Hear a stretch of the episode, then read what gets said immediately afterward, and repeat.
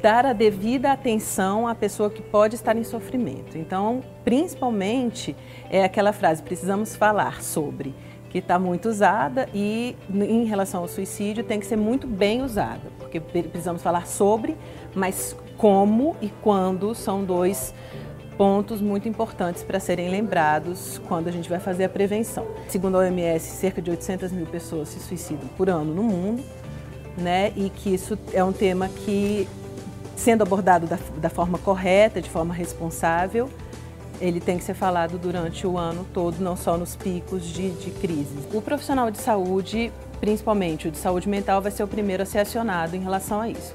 Então, o psiquiatra, o psicólogo, muitas vezes o assistente social, ele vai ter uma participação importante nessas ações de prevenção.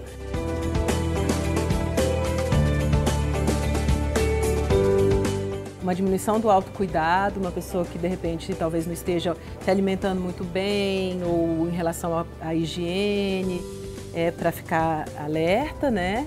um isolamento muito grande, a pessoa de repente passa a conviver menos com a família, né, fica muito tempo sozinha. Uma mudança repentina de humor, pode ser uma pessoa que era mais extrovertida, que fica mais introvertida, ou o contrário, também um, um, um, uma, uma atitude mais acelerada pode também manifestar uma mudança. Um abuso maior de, de drogas lícitas e ilícitas também, como álcool, cigarro, outras drogas. E nos jovens, prestar atenção com a automutilação, porque não necessariamente é um sinal para uma ideação suicida, mas é uma manifestação de um sofrimento psíquico que deve ser levado em consideração. Então, fatores de risco, né? Idade, 14 a 24 anos, mais ou menos, na nossa sociedade. Gênero, homens estão mais a risco de, de morrer por suicídio do que mulheres. Homens com mais de 70 anos, né? É, pessoas que trabalham na indústria fumageira também, por causa se supõe que existe um fator orgânico que é o manganês presente no agrotóxico do, do, do fumo, né?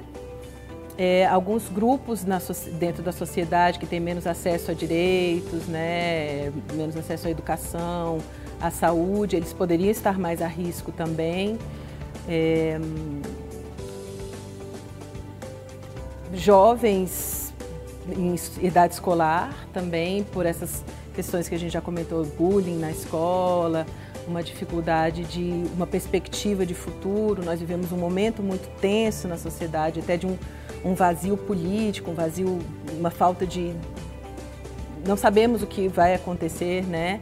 politicamente, então isso é um, é um, um fator de risco importante hoje na nossa sociedade também.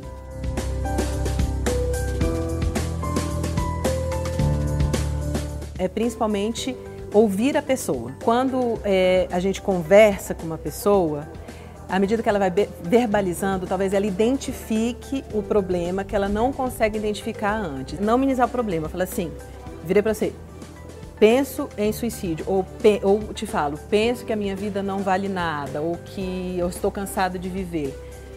Me perguntar por quê, falar assim, olha, vamos junto, a maioria das pessoas não se sente confortável para fazer isso que eu estou falando. Então, vamos junto ao CAPS. Aí, enquanto CAPS é portas abertas, a gente pode entrar num CAPS, pode pedir ajuda, né? Vamos procurar um profissional, porque só esse movimento de você demonstrar ao outro que você está interessado e que você está dando importância para o sofrimento dele já é um fator de proteção.